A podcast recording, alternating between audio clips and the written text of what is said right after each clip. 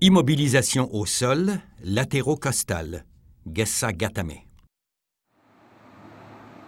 Il faut d'abord s'asseoir près du partenaire, les pieds dirigés vers sa tête, puis envelopper son bras sous notre aisselle en le contrôlant par la manche. Il s'agit ensuite de placer son autre bras sous sa nuque.